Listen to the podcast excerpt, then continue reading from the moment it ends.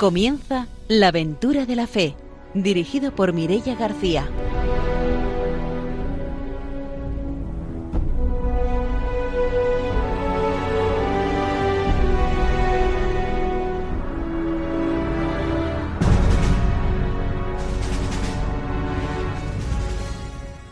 Buenas noches, bienvenidos a la aventura de la fe. Estamos en Radio María, ya preparados para hablar de las misiones y de los misioneros. Está con nosotros el padre Arturo García. Buenas noches. Muy buenas noches en este tiempo ya de verano, que se hace el día tan largo ¿eh? y no cuesta nada quedarse hasta las 12 para escuchar el programa. Además es cuando está fresquito, se está bien.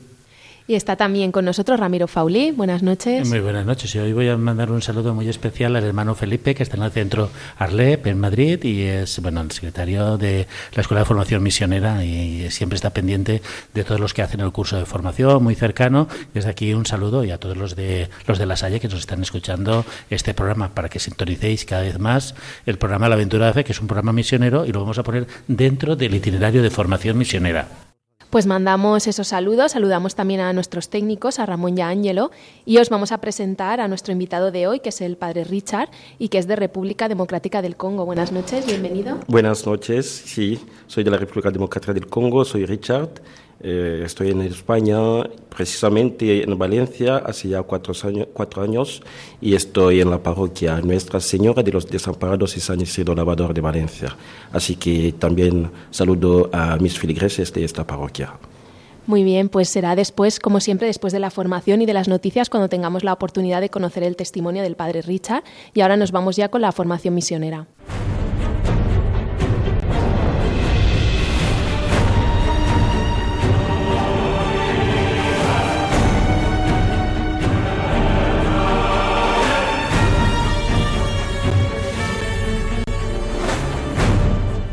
Padre Arturo nos trae la formación misionera. Buenas noches de nuevo. Vamos a continuar con la encíclica de San Pablo VI, eh, Evangelii Nunciandi, y bueno, nos, va a hablar del contenido de la, evangelización. Hemos pasado ya al tercer capítulo y dice que es un contenido esencial, cuál es el contenido esencial y cuáles son los elementos secundarios, eh, para que no nos perdamos. Está muy clarita la encíclica, más a, esta, a estas horas de la noche, con el fresquito este que hace tan bueno por lo menos aquí. En el mensaje que anuncia la Iglesia hay ciertamente muchos elementos secundarios, cuya presentación depende en gran parte de los cambios de circunstancias. Tales elementos cambian también, pero hay un contenido esencial, una sustancia viva que no, puede, no se puede modificar ni pasar por alto sin desnaturalizar gravemente la evangelización misma. Un testimonio al amor del Padre. No es superfluo recordarlo. Evangelizar es ante todo dar testimonio de una manera sencilla y directa de Dios, revelado por Jesucristo mediante el Espíritu Santo. Testimoniar que ha amado al mundo en su verbo encarnado, ha dado a todas las cosas el ser y ha llamado a los hombres a la vida eterna. Para muchos es posible que este testimonio de Dios desconocido, a quien adoran sin darle un nombre concreto, o al que buscar por sentir una llamada secreta en el corazón, al experimentar la vacuidad de todos los ídolos. Pero este testimonio resulta plenamente evangelizador cuando pone de manifiesto que para el hombre el Creador no es un poder anónimo y lejano, es Padre. Nosotros somos llamados hijos de Dios y en verdad lo somos, y por tanto somos hermanos, los unos de los otros, en Dios. Que esto me recuerda siempre a tanta gente que a lo mejor pues como que se enfada con Dios, y justamente por eso, porque de repente no lo ven como padre por una situación que les ha pasado, una desgracia, un sufrimiento, porque les parece que no les escucha. Claro, realmente todo esto nunca es así, ¿no? Es decir, Dios siempre nos escucha, siempre está atento. Él ha sufrido con nosotros, sobre todo Dios es enemigo de la muerte. Entonces nunca podemos achacarle a Él pues la muerte, la enfermedad, porque es lo que Dios no quiere, es justamente consecuencia del pecado.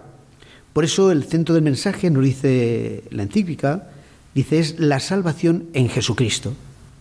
La evangelización debe contener también siempre, como base, centro y a la vez culmen de su dinamismo, una clara proclamación de que en Jesucristo, Hijo de Dios hecho hombre, muerto y resucitado, se ofrece la salvación a todos los hombres, como don de la gracia y de la misericordia de Dios, no una salvación puramente inmanente, a medida de las necesidades materiales o incluso espirituales que se agotan en el cuadro de la existencia temporal y se identifican totalmente con los deseos, las esperanzas, los asuntos y las luchas temporales, sino una salvación que desborda todos estos límites para realizarse en una comunión con el único absoluto, Dios, salvación trascendente, escatológica que comienza ciertamente en esta vida, pero que tiene su cumplimiento en la eternidad.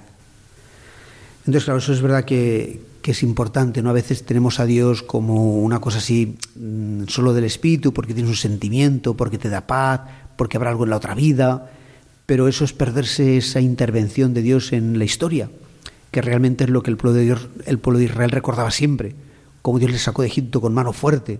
Entonces parece que nos, como que si los milagros no fueran importantes, tal, pero en realidad es una mm, salvación que, que, es para esta vida y que además es para la vida eterna. Es decir, y no una, y no una vida eterna, digamos, como una vida eh, light, ¿no? de bajo nivel, eh, pobre, todo lo contrario. Es una vida en la que se eh, dimensionará mm, hasta el extremo todas nuestras alegrías, toda nuestra fiesta, todo lo que podemos vivir aquí, en el cielo será mucho más intenso, mucho más vivo. Por eso, pues, es el testimonio de los mártires, ¿no? Que, que por Cristo eh, son capaces de morir porque, y vivir para la vida eterna. Y a mí me llama mucho la atención porque vuelve a recordar lo de testimoniar, ¿no? que también el Papa Francisco está acordando mucho. Y bueno, a veces me pongo a pensar que siempre cuando hablamos de evangelización estamos pensando en métodos, en estrategias, mientras que, bueno, tanto en el Evangelio como después toda la doctrina de la Iglesia eh, se basa que la principal evangelización viene por el testimonio y quizás también nos debemos de eh, interpelar nosotros mismos cuál es el testimonio de vida que estamos dando. A lo mejor no buscar solamente las herramientas que pudieran ser eficaces para el anuncio del evangelio, sino yo como persona, ¿no? Cada uno de nosotros hasta qué punto está testimoniando a Cristo, ¿no? Y hasta qué punto también está ofreciendo esa salvación que nos viene que nos viene de Cristo o a veces nos quedamos solamente en lo en lo superficial, ¿no?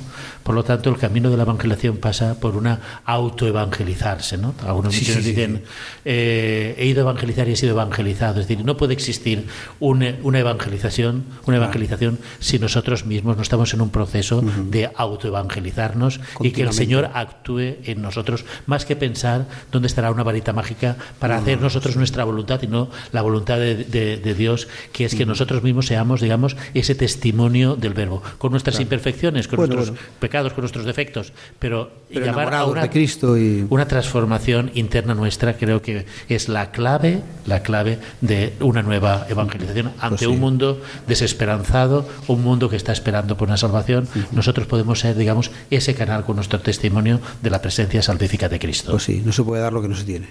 Efectivamente. Pues hasta aquí la formación misionera de hoy. Damos paso a las noticias.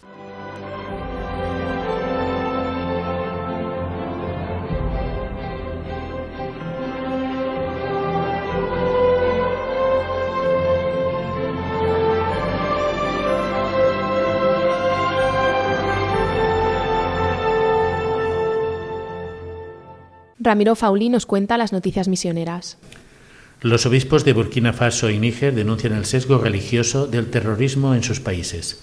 La Conferencia Episcopal de Burkina Faso y Níger, que une a los obispos de ambos países, hace público un comunicado sobre la situación en sus países que son víctimas de repetidos ataques terroristas en los últimos años. A pesar del esfuerzo de las fuerzas de seguridad y del ejército, los ataques terroristas se han intensificado y tienen un claro sesgo religioso. Así lo han señalado los obispos. Los obispos han hecho mención a todos los secuestros, matanzas y asaltos que se han producido en nombre del islamismo y en nombre de un radicalismo religioso y animan a las comunidades cristianas a no dejarse amedrentar y tener su esperanza en Cristo nuestro Señor. Distintos ataques que han tenido las distintas iglesias cristianas, no solamente la Iglesia Católica, sino también algunas iglesias hermanas.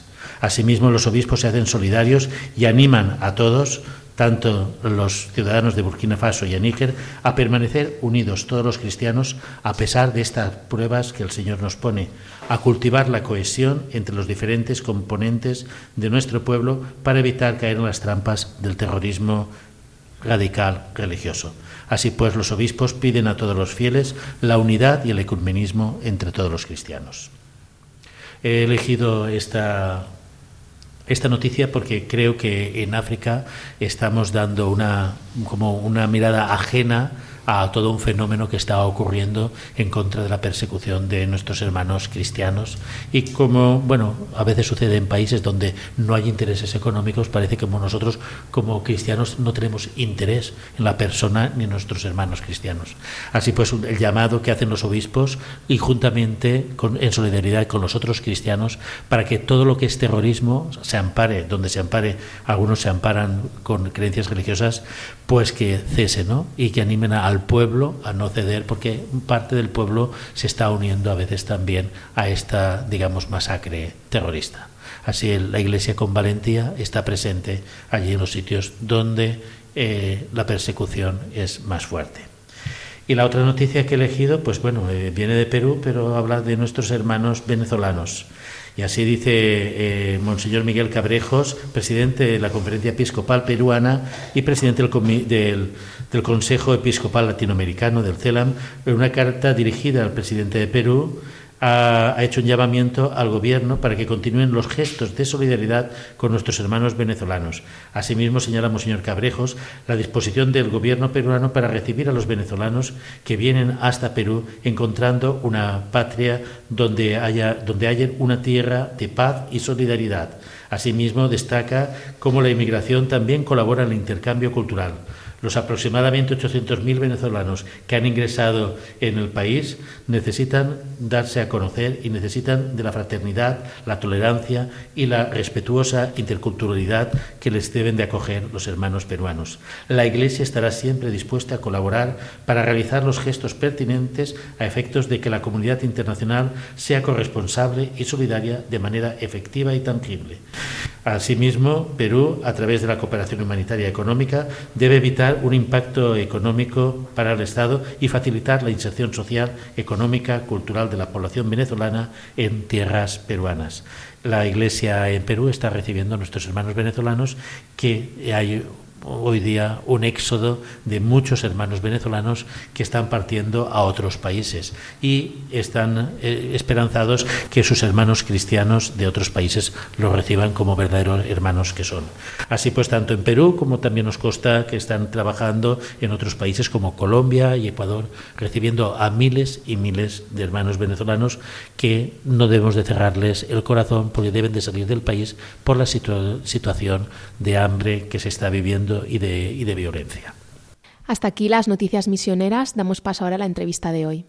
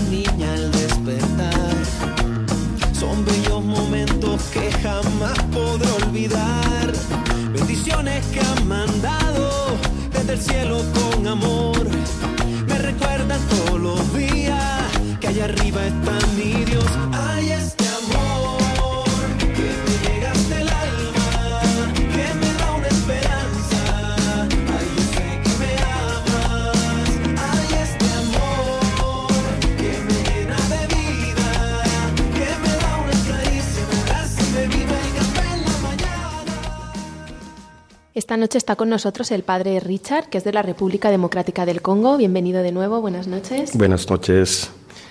Pues cuéntenos para empezar, para que le conozcamos un poco, cómo llega aquí a Valencia, a qué se dedica ahora. Vale, como ya lo sabemos, los sacerdotes se encargan, eh, como diré, los sacerdotes, sus obispos. Así que el mío de la República Democrática del Congo, precisamente de la diócesis de Kikwit, un nombre muy difícil para vosotros, eh, ciertamente, pero sí que se entiende. Y decidió que viniera yo por aquí para estudiar, para estudiar el derecho canónico, y se puso en contacto con el señor arzobispo de Valencia para pedir si me podría eh, aceptar. Y él estaba, estuvo de acuerdo y por eso me mandó mi obispo aquí. Aquí estoy estudiando el derecho canónico. Acabo de terminar el, el siglo de la licenciatura. Me gradué hace hoy exactamente casi 10 días, porque era el 25, no, el 15 de, de, de, junio, así que estoy contento por haber terminado la licenciatura y ahora voy a empezar el doctorado en Derecho Canónico. Padre, yo quería preguntarle, porque nosotros decimos hay un sacerdote del Congo y eso nos suena como algo extraño, ¿no? Porque Sí. para, para, para, para España decir uno del Congo era que venga del Congo, que del Zaire, Sí. que no sé si a usted le ocurre eso, ¿no? Que, que, que, bueno, la gente piensa como en algo extraño, ¿no? Vale, sí, es que mucha, mucha gente me pregunta, pero ¿cómo, ¿cómo tú has elegido por aquí? Pero yo digo, como lo acabo de decir, no, nosotros nos mandan, tenemos que de- obedecer al mandato del obispo. Así que eh, he venido, pero es que para, para mí es una alegría porque me recuerdo, por mi caso, que pidiendo al obispo que me ord- ordenara el sacerdote, le dije, Padre, yo te pido ordenarme sacerdote de manera que en cualquier sitio del mundo, si tú piensas que allí podría yo anunciar la buena noticia, aquí estoy dispuesto. Por eso, escuchando que me va a mandar por aquí, no fue para mí una alegría para venir a, a- a- como a Europa, pero era para encontrar a hermanos, anunciarles la buena noticia, compartir con ellos y pienso que lo estoy haciendo, no sé, son las uh, autoridades de aquí que me pueden decir eh, si están contentas o no, pero de, de momento yo, por mi parte, digo, estoy contento.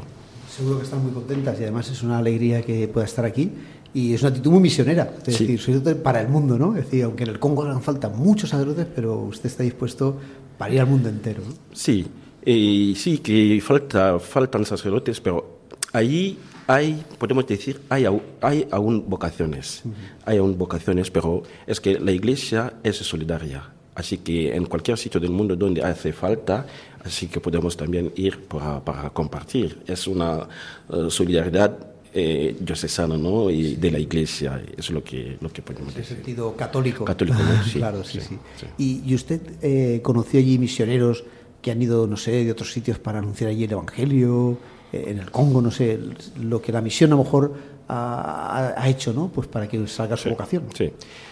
Y sí, por ejemplo, mi diócesis, los primeros que han, que han trabajado, que han anunciado la buena noticia por ahí, eh, fueron los jesuitas. Así que, por ejemplo, la primera misión estuvo, estuvo creada en el año 1912. Así que la iglesia de- del Congo, mi diócesis, lleva ya 100 años, 100 años y algo, como ya lo podemos ah, darnos cuenta. Y los jesuitas, pero yo, mi vocación no, no nació con los jesuitas porque en este momento pe- personalmente no les encontré. Pero mm, había encontrado a unos sacerdotes eh, diocesanos ¿no? que, que estaban anunciando la buena noticia en un pueblo donde estuvo, estuvo, estuvo mi familia. Así que yo mm, sentí esta llamada ¿no? por parte del Señor para, para trabajar en su campo. Y en este pueblo donde estuvimos no había, eh, era un, como una parte protestante. Así que nuestra familia era la única, eh, como la única familia católica. Al inicio eh, íbamos a la iglesia con lo- los protestantes para no eh, quedar ahí sin, sin rezar. Así que, pero y una vez vino alguien para decirnos que era él católico. Entonces esto nos dio mucha, mucha alegría. Entonces nos, nos dijimos, vale, vamos a juntarnos para ver si podemos uh, mm, constituir una especie de pequeña comunidad católica, llevando él a él como, como mm, catequista, ¿no? Que tendría que llevar la, la- la- como la, el culto, ¿no? El culto y dirigir, dirigir la, la- la oración. Así que íbamos nuestra, nuestra familia y todo esto. Desde ahí yo me dije, "Es- así que tengo que ser sacerdote. Y pedí a mi padre que me mandara al, seminario menor. Y primero, el primer año esto no ¿Qué edad tenía? ¿Qué edad tenía usted? 11, 11 años, sí. Entonces, eh, el primer año no, no, no, fue posible. Y empecé a hacer allí el secundario, el primer año, segundo año, y luego dije a mi padre, yo tengo que ir al seminario menor. Pero el, el, el, director, el rector del colegio dijo, no, yo a mí me hubiera gustado que eh, te quedaras aquí porque estoy contento de tu manera. Digo yo, por favor, y, y mi padre y tú, dejadme ir donde quiero yo para servir al Señor. Y ya está. Y por eso mi, el, el, el párroco de ahí eh, escribió para recomendarme al, al rector del, del seminario menor que era eh, como el señor Bertel Kipanza que me recibió y ahí había empezado los estudios en el seminario menor para terminar en el año 1993 y luego fue al seminario mayor. ¿Y era muy lejos el seminario de, su casa? Sí, unos, um, unos 100, 100 kilómetros, 100 kilómetros, sí, sí, sí. Mm, sí, sí, sí, sí.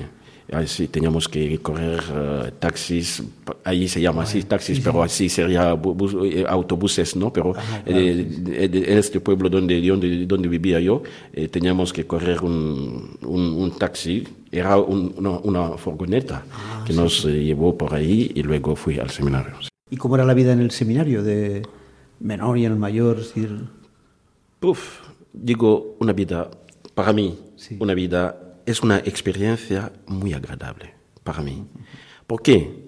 Primero, en la familia somos de la misma sangre y todo esto, pero la primera cosa que a mí me, gustó en el seminario es la diversidad. Cada uno viene de, un, de, un, de, una familia distinta, con una educación distinta que ha recibido en su familia, pero tenemos que vivir juntos como hermanos porque tenemos todos el mismo objetivo.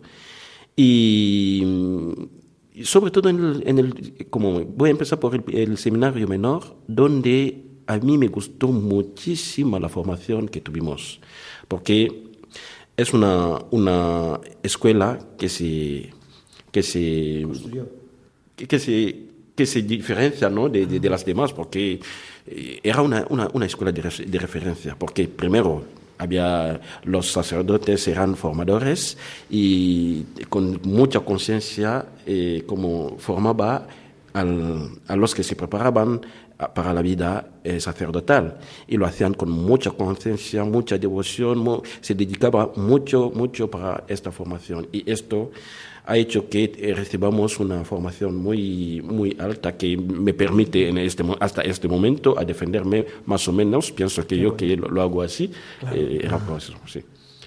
Y, además de la formación intelectual, sí, también la formación espiritual era muy fuerte, porque ahí tuvimos misas, como ya lo, podemos imaginar, y también las uh, recolecciones, ¿no? No sé, eh, una especie de ejercicio espirituales. Ah, retiros espirituales. Sí, así que los sacerdotes venían de todas las partes para, para, para darnos, darnos estas charlas, estas reflexiones espirituales.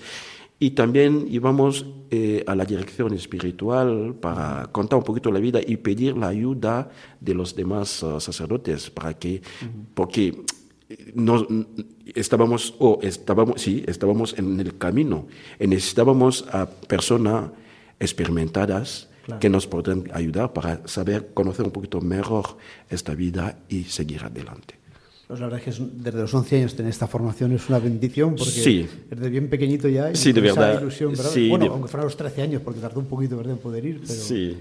¿Y tienen también deporte o algún trabajo también en el seminario de Sí.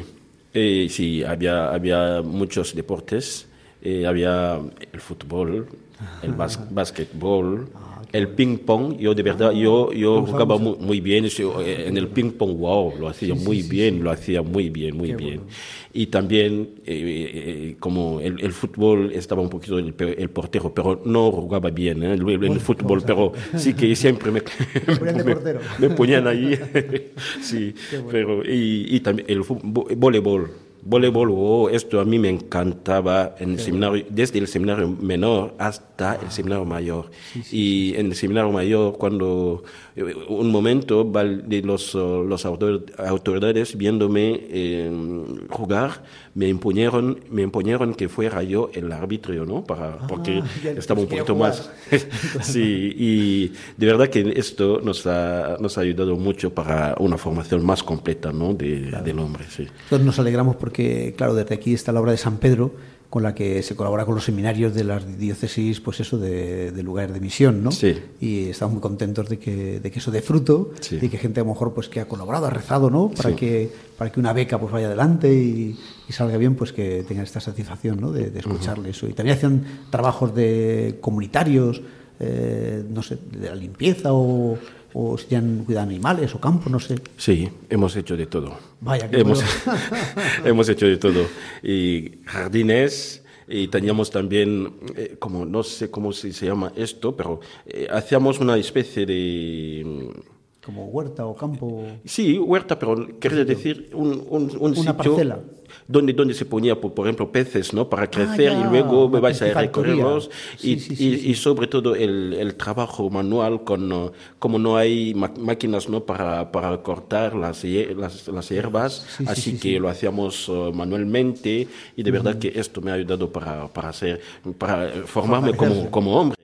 Eh, y más, más otras cosas, más campos también, lo, ah, hemos tenido, campos de, muy grandes donde eh, sacábamos uh, las frutas necesarias ¿no? para alimentar a los seminarios, a los seminaristas. ¿Ustedes no lo cultivaban? Sí, también. sí, también. ¿Y animales también? Sí, eso es lo que quiero decir. Sí, teníamos, teníamos también um, como eh, bueyes, ¿no? Se dice. Bueyes. Bueyes, sí. Y y también cabras. Aquí la, la, carne de cabra no se come tanto, pero, pero ahí nos gusta mucho esta ah. carne, sí, de verdad que nos gusta mucho. Y también ovejas y ah. sí, tenemos todo esto. sí, sí. Y pues... Nosotros cuando oímos hablar del Congo, normalmente siempre nos llegan malas noticias. Desgraciadamente, desgraciadamente. Entonces, claro, a veces tenemos como una idea distorsionada ¿no? del Congo. Después, cuando conoces a una persona del país, bueno, pues entonces te cambia un poco, ¿no? Es decir, eh, sucederán estas cosas, pero el Congo es mucho más que lo que nos dicen los medios de comunicación. Me gustaría un poco cuál es, digamos, eh, ese Congo que usted vive del día a día, de la gente que es trabajadora, que mantiene su familia, que va a lo cotidiano, ¿no? Sí, gracias por preguntarme. Es que mm, los medios de comunicaciones son cosas buenísimas, pero también una arma que podrán destruir, que no dan eh, como la información exacta. Voy a decir primero que el Congo, voy a dar la superficie del Congo, es un país.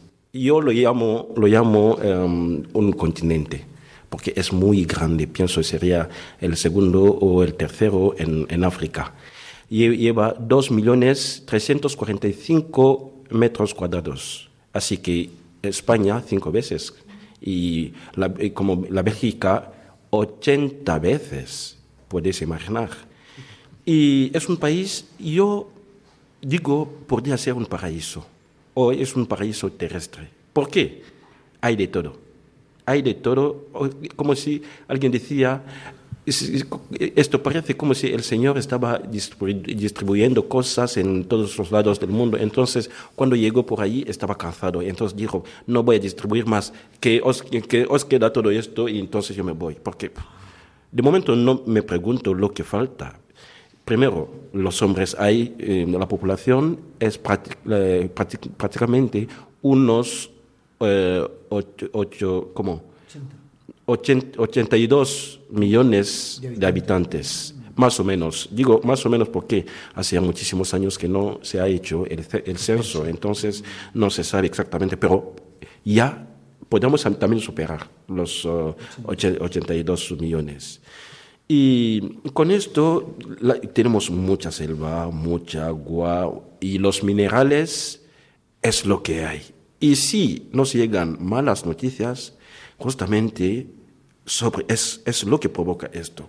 ¿Por qué? Porque la gente va, ve primero esta parte, ¿no? Eh, porque, no sé, había una, una, una, una noticia, una, un artículo de los jesuitas aquí que hablaban, por ejemplo, del coltán de, del Congo, que está provocando justamente la envidia, las guerras y todo esto, porque eh, los jesuitas decían, y de verdad estaba yo muy contento de ellos, decían que cuando estáis utilizando vuestros móviles hay que saber que estáis consumiendo algo del Congo.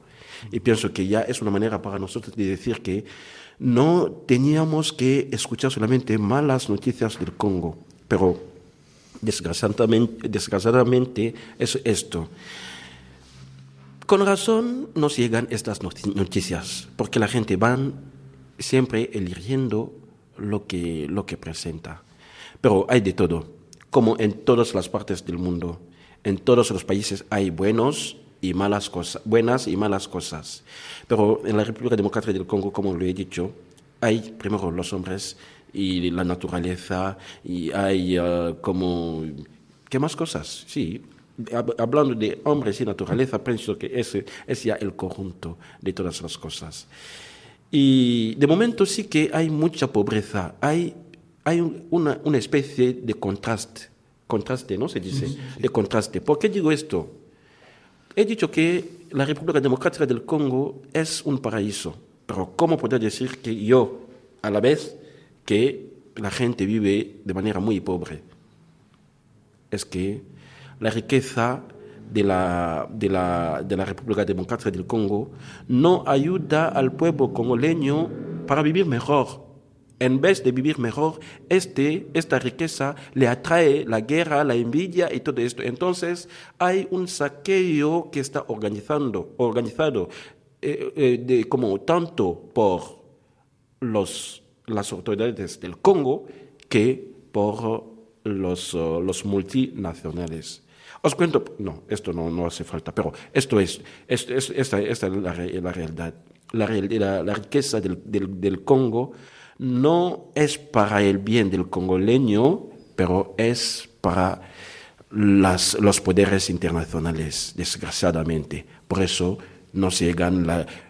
Ahora, por ejemplo, hay también otra cosa que, que está pasando, que, está, que es muy, muy grave, es la, la, como la epidemia de ébola. ébola. Ébola, vale. La República Democrática del Congo ha tenido muchas cosas en este sentido, de verdad muchos casos, muchos casos de ébola. Pero tenemos también a un médico muy famoso que ha luchado ya muchísimas veces eh, eh, eh, contra este, este, esta epidemia. Así que no se entiende lo que está pasando de momento porque ya lleva casi dos años así no, no, no se para esta, esta epidemia, pero las demás veces, cuando él intervenía, era para, para parar, pero esta vez, esta vez las cosas van así. Y una cosa también que puedo decir, he dicho que la riqueza del Congo, no, mm, los congoleños no están aprovechando, aprovechando de su riqueza porque los, las autoridades congoleñas no ayudan tampoco al congoleño a aprovechar de, su, de esta riqueza. Y hemos tenido las elecciones, una especie de elecciones. el país se llama República Democrática del Congo, pero hasta hoy día no hay nada de democracia. Hemos tenido una especie de elección y nosotros sabemos, la Iglesia sobre todo ha eh, como mandado a muchísimos observadores, de manera que desde los, um, los sitios de, de, votos, ¿no? que manden, porque el, como la, la, Iglesia había, había puesto una oficina para coleccionar estos, uh, estos resultados, ¿no? para, para saber quién era exactamente el verdadero vencedor de estas elecciones, pero no es él que ha salido, desgraciadamente. Es lo que se dice, pero como soy sacerdote, tengo que creer en lo que dicen los padres obispos, si no, yo iría en contradicción con ellos. Pero no pasa nada, que fuera eh, como él que no ha salido o él que está dirigiendo, como son congoleños, no pasa nada. Pero el anterior presidente que tuvimos se dice que era era ruandés. Como un, un, presidente de fuera podría venir a, gobernar en el Congo. Así que se dice, era una manera de, las potencias, ¿no? los poderes internacionales, para poner a alguien que, que es de fuera así que podría organizar un saqueo, ¿no? Y, y, es lo que está pasando, y descasadamente. Pues vamos a hacer una pausa, volvemos enseguida para seguir conociendo el testimonio del padre Richard.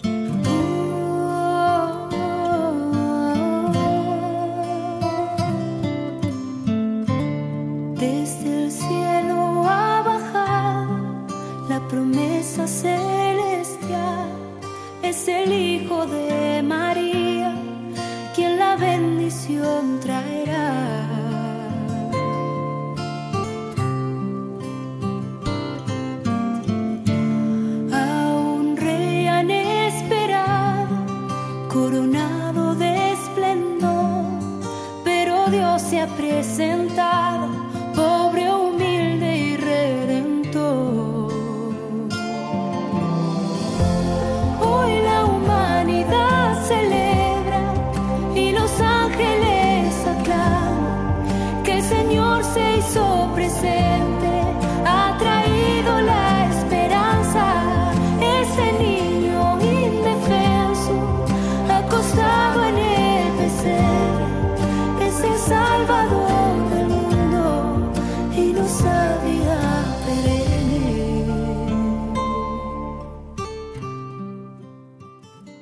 Estamos en la aventura de la fe en Radio María y esta noche está con nosotros el padre Richard, que es de República Democrática del Congo. Antes de la pausa nos estaba contando un poco cómo es la situación allá en el Congo. Ahora que estás aquí en España, ¿qué diferencias ves en la manera de vivir la fe en el Congo y en España?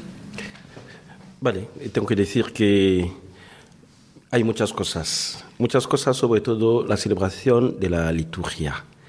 Esto, por ahí se nota la gran diferencia entre la iglesia del Congo y de aquí. ¿Por qué? Porque ahí es una liturgia más viva, más participativa. Y pero aquí me parece que el diálogo no es tan, tan fuerte ¿no? como, como está por ahí. Pero es la misma iglesia. Es la misma iglesia, pero en, la liturgia del Congo, como el Papa había permitido que haya un rito congoleño. Así es una adaptación del misal romano según las realidades del Congo, porque el africano de manera general es una, una gente que dialoga mucho que dialoga mucho. Así que la Iglesia del Congo había querido hacer participar aún más al, al como a, los feligreses, ¿no? Aún en la misa, aún en la misa. Pero esto no se nota tanto por aquí. Y podría yo decir que es la gran diferencia, porque yo llevo ya 16 años de, de, de cura y cuatro años aquí. Entonces, llevo, yo 12 años de experiencia sacerdotal de allí en este ritmo, ¿no? De, de, como un poquito más calor, ¿no? En la liturgia, en las misas y todo esto. ¿Cuál sería la diferencia principal entre un rito congoleño y el rito romano que utilizamos? Ah, vale. Mm, la, principal, la principal diferencia es eh, lo que he dicho, es el diálogo el diálogo. Por ejemplo, a la entrada, si... ¿Estamos hablando de la Eucaristía solamente o otros sacramentos también tienen No, no, no, la, Eucaristía, la celebración de la, de la misa. Es la celebración de la misa donde hay diferencia, pero las demás cosas son casi, casi iguales, pero podemos adaptar esto a otra cosa, pero iguales.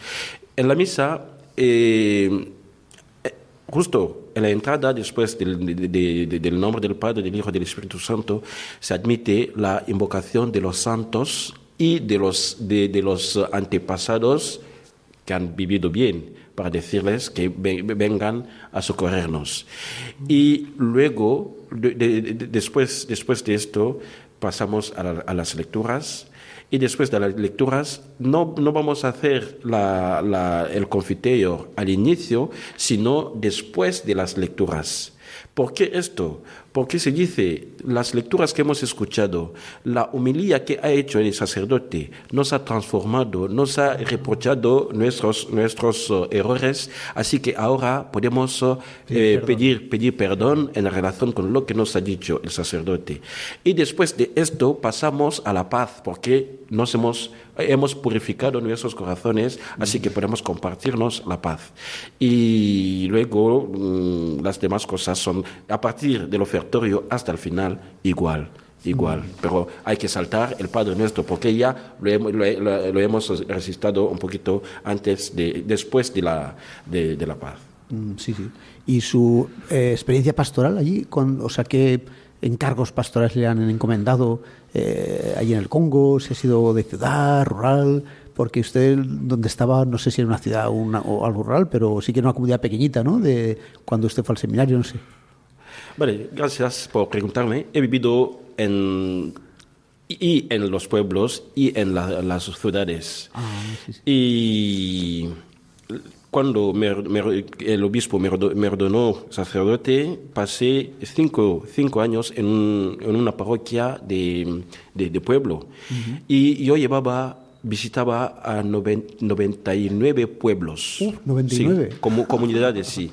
90, porque eh, os he dicho que la República Democrática del Congo es eh, cinco veces más grande que, que, España, pero tiene solamente eh, como eh, 40, 47 diócesis y mi, mi, mi, diócesis tiene 54 parroquias, uh. pero podemos tener más porque es muy grande. Entonces yo visitaba a 99 eh, comunidades. Necesitaba tres meses para visitar cada una de esta, de esta comunidad. Así que es, un, es un, una experiencia que me ha gustado muchísimo, muchísimo. Y de verdad, allí he, he, encontrado el gusto del sacerdocio. ¿En qué sentido?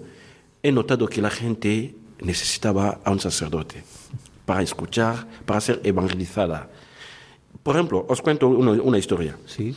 Eh, visitaba a un pueblo estaba yo en una moto y la gente vino a esperarme a unos eh, dos kilómetros antes de llegar en el pueblo. Ah. Y me, me ponieron bajar de la moto y ellos llevaban la moto a mano poniendo como eh, se llama ah, eh, ramas no vale ramas en, en, en el, en el suelo que, que, pise yo encima y quitaba dos kilómetros así.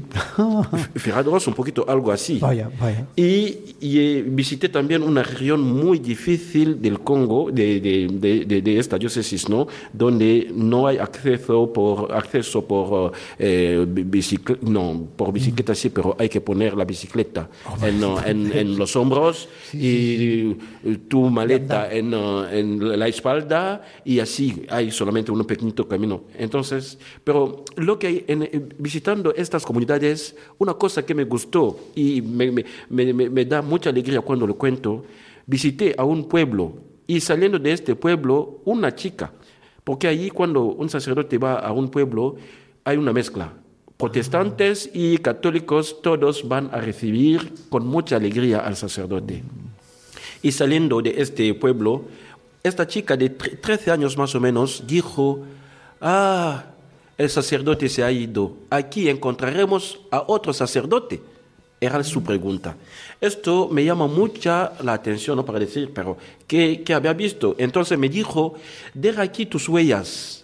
Vamos a poner, vamos a proteger tus huellas de manera que, aunque no fuera, nosotros iremos recordándonos que ha pasado por aquí un sacerdote. Fíjate de verdad que es una cosa que a mí me, me empuja ¿no? para, para, seguir haciendo el trabajo del Señor.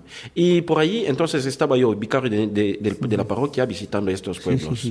y también me encargaba de los bueyes, ¿no? He dicho que teníamos ah, bueyes, ¿no? Me encargaba de los bueyes de la, de la diócesis que, que, que, estaban en esta parte de la diócesis. Y ah. después de, de cinco años, el obispo me llamó en la sede de la diócesis, donde yo me encargaba de las, se, se dice, de las unidades de, de, proyección, como lo llamamos por ahí, pero las fuentes de recursos de la, de, de la diócesis claro, claro. las llevaba yo. Entonces teníamos ahí talleres y en, en, en, mi carga y algunas, algunas actividades así. Para obtener ingresos Sí, y ingresos recursos para poder sí, llevar la diócesis pues, adelante, sí. sí. Y, Y en esas visitas que hacía a los pueblos, ¿qué ocurría? Cuando iba a un pueblo que iba cada tres meses, o sea, le recibían así, pero ¿qué es lo que hacían en ese pueblo en ese día? Si estaba varios días, no sé. Sí, es que en un pueblo, cuando llegaba, tenía primero que, mm, después de haberme recibido y saber un poco qué era la vida de la parroquia, de la, de la, de la comunidad, pero el día siguiente, sobre todo el día siguiente, cuando mm, me levantaba después de, de- de desayunar, eh, tenía que empezar las confesiones. Y después de haber eh, confesado a, a- a los penitentes, la misa, la celebración de la misa, Y había muchos penitentes, normalmente. O... os cuento, por ejemplo, una vez me levanté a las 6 de la mañana para escuchar las confesiones hasta las 11. De las 6 de la mañana hasta las 11 Sin parar. sin parar. Sin parar. Podemos imaginar cuánta gente había para que eh, te- tenga yo tanto Tantas tiempo. horas. Y después la misa. Y ahí la las misas duran ¿no? más o menos dos horas. Así que después de, de- de- de- de la misa tenía que hacer, tener una reunión con los, eh, los feligreses para saber un poquito cuáles eran sus preocupaciones, qué, qué nos pedían a nosotros como pastores, que podamos, podamos mejorar. O, eh, vale, así, después de esta reunión, podemos compartir algo con ellos, con ellos, con algunos, no todos, pero eh, algunos de, de los miembros que dirigirían la, la comunidad y luego iba de este pueblo a otro para, para casi Hacer hacer igual. Sí. Bueno, nosotros eh, siempre nos gusta preguntar sobre la iglesia joven. eh, Decimos que África es una iglesia joven, Sí.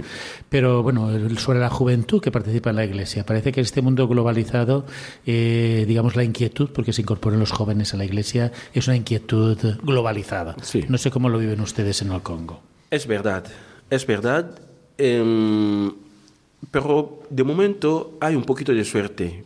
La juventud sí que antes iba mucha a la iglesia, pero de momento va disminuyendo, pero hay, aún hay.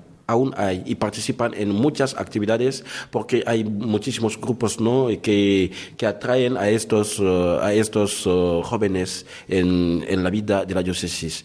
Por ejemplo, tenemos grupo- grupos que se llaman, por ejemplo, eh, Bilengue eh, que es para decir jóvenes de, de- de luz. ¿Eh?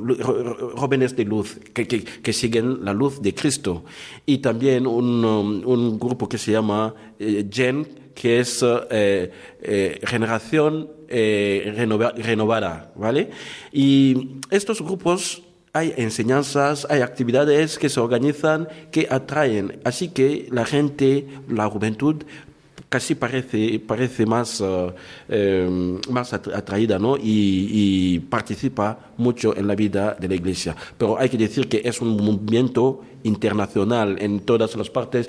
Esto, la participación de la juventud va disminuyendo, pero hay aún en este, en este momento hay en África. En África y de manera pe- peculiar en uh, mi diócesis.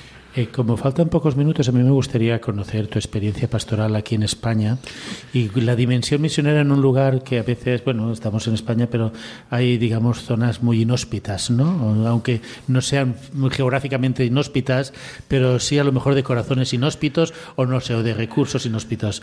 ¿Cuál es tu experiencia pastoral aquí en, en Valencia? Una pregunta que, que podría parecer como si fuera una trampa, pero no es una trampa. No, no, no, no, tranquilo, no, tra- tranquilo, no, es que, no, es de verdad que no, estoy muy contento, estoy muy contento. Me recuerdo desde el día de la toma de posesión, me, escribieron, me, me dijeron ahí en el discurso que hicieron que estamos, Padre Richard, contentos que hayas venido a, vi- a vivir con nosotros y a trabajar, a anunciarnos la buena noticia. Lo que queremos que nos compartas la experiencia de tu país y nosotros te vamos a dar la nuestra. Y pienso que hasta este momento es lo que estamos haciendo y me parece que estoy muy contento, muy a gusto.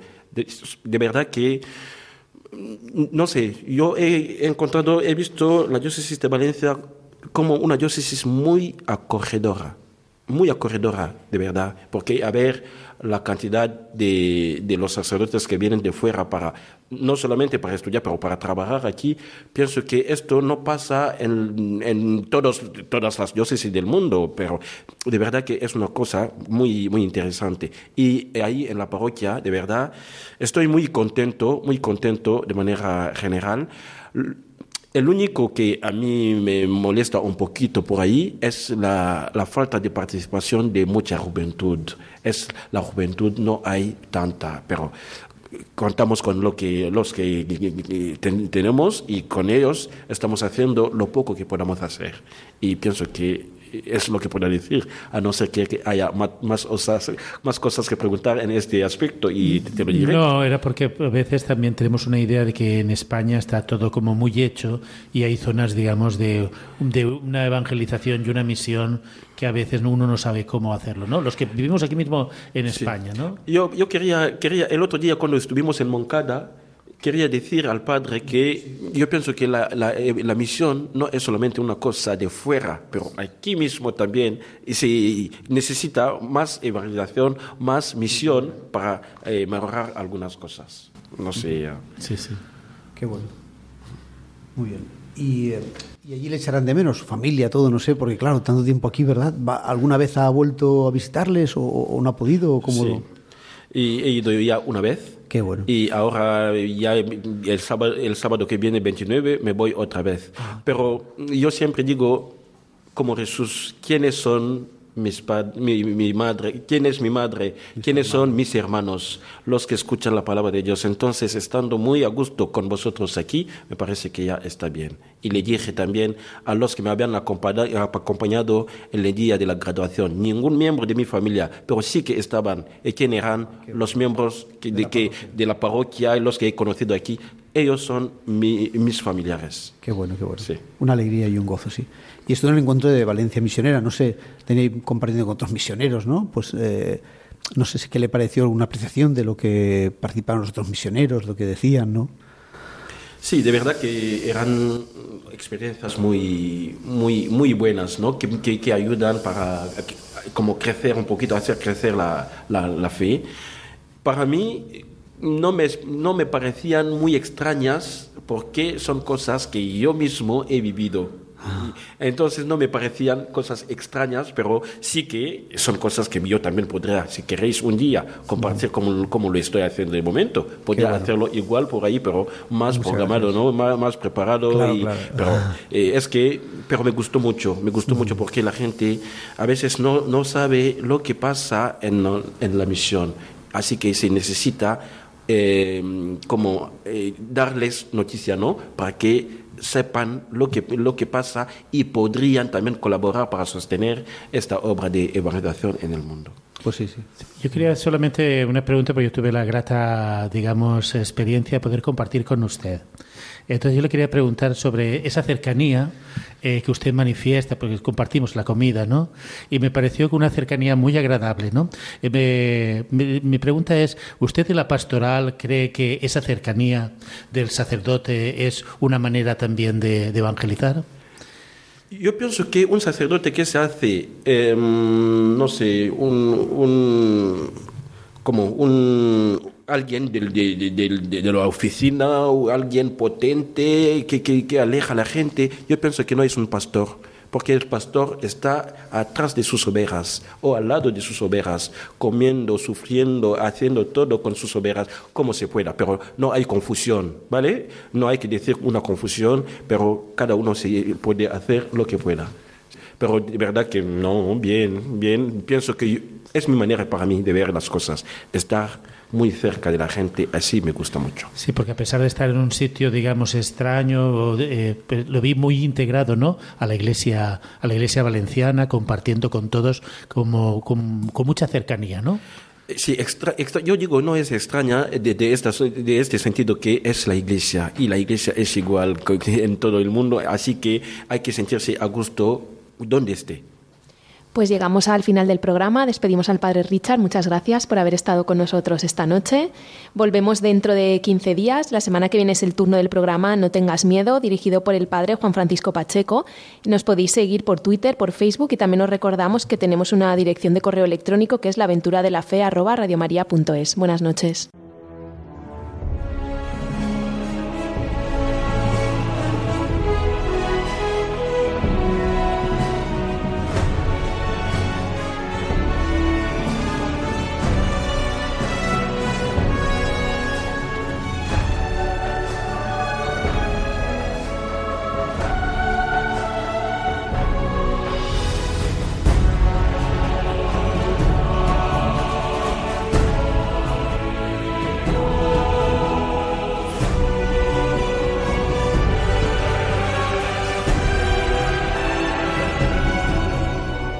Han escuchado en Radio María La aventura de la fe, dirigido por Mirella García.